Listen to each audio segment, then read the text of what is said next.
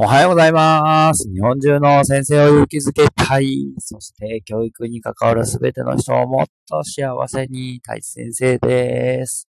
はい。今日は朝から YouTube も上げ、こちらの音声も取り、ちょっとエネルギー高めでやっておりますけれども、はい。なぜかというとですね、今日は夕方、夜か、7時半から日本代表のね、サッカーの試合をトヨタスタジアムに見に行きます。イエーイめちゃくちゃ嬉しいですよね。これ代表の試合が生で見れるっていうのは本当年に何回、1回、2回あるかないかっていうことなので、えー今ね、お気に入りの選手がいまして、中島翔也選手。もうなんか楽しそうにいつもニコニコしてプレーするんですよね。自分も息子も、えー中島選手のプレーに釘付けというか、ワクワクさせてくれますよね。もう一人は、えー出てこないです、名前が。中井くんじゃなくて、FC 東京の、あ、久保くんだ。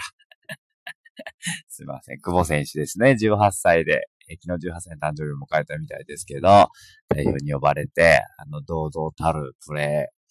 えーバルセロナのね、過不足式から FC 東京に戻ってきて、また、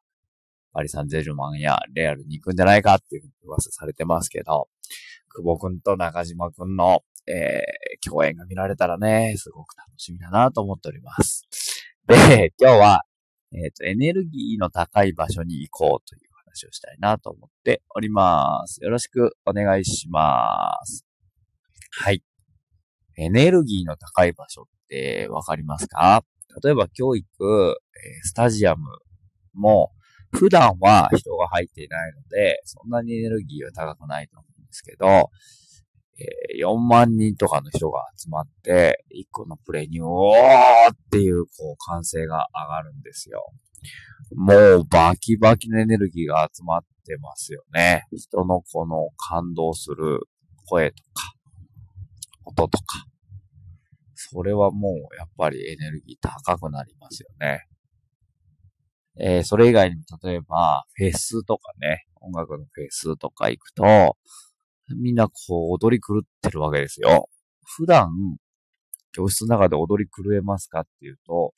まあ、1曲分ぐらいなら踊れるけれども、そんな何曲も十何曲、20曲もずっと踊ってられるかっていうと、そんなのはやっぱ無理ですよね。なんでそんなことができるかっていうと、やっぱりエネルギーがみんな溢れてるからなんですよね。もちろん歌ってる人もそうですし、集まってるお客さんのエネルギーもそうですし、自らもエネルギーが発しているということなんですよ。去年だったかな、ハイスタンダードという僕の大好きな、えーバンドがいるんですけども、ライブに行った時もやばかったですね。もうなんか、ザ青春時代なんですよ、僕の。それがもう何年ぶり、十何年ぶりに復活をして、ライブをね、全国ツアーを回ってくれて、名古屋の会場に行ったんですけども、もう、本当にもう40前後のこのおじさんたちが、青春時代を取り戻すべくですね、まあみんなで体をぶつけ合い、踊り合い、モッシュって言うんですけど、えー人の上を人が転がっていくんですよね。意味わかりますか？もうね、なんていうのかな、人をかき分けて、背中をよじ登って上に上がっていくと、みんなが寝転びながら前にぐいぐいぐいぐい手で押してってくれるんですよ。で、人が途切れるところで、えー降ろされ、また一番後ろからスタートみたいな、そんな光景が本当に繰り広げられていて、十何年ぶり、もう二十歳とか、それぐらいの時ぶりの猛暑だったんですけど、20年ぶりか。めちゃくちゃ楽しかったですね。もう体中からもう、なんか汗という汗がすべて出て、いろんなものがデトックスされて、たまらなかったですよね。もう楽しいって感じの、そうなんですよね。きっと女性の方がね、えーアイドルのコンサートとかにハマるのもそうなんじゃないかなと思って、えー奥さんとね、娘が最近嵐のライブに、えーちょいちょい行くことはい言ってるんですけども、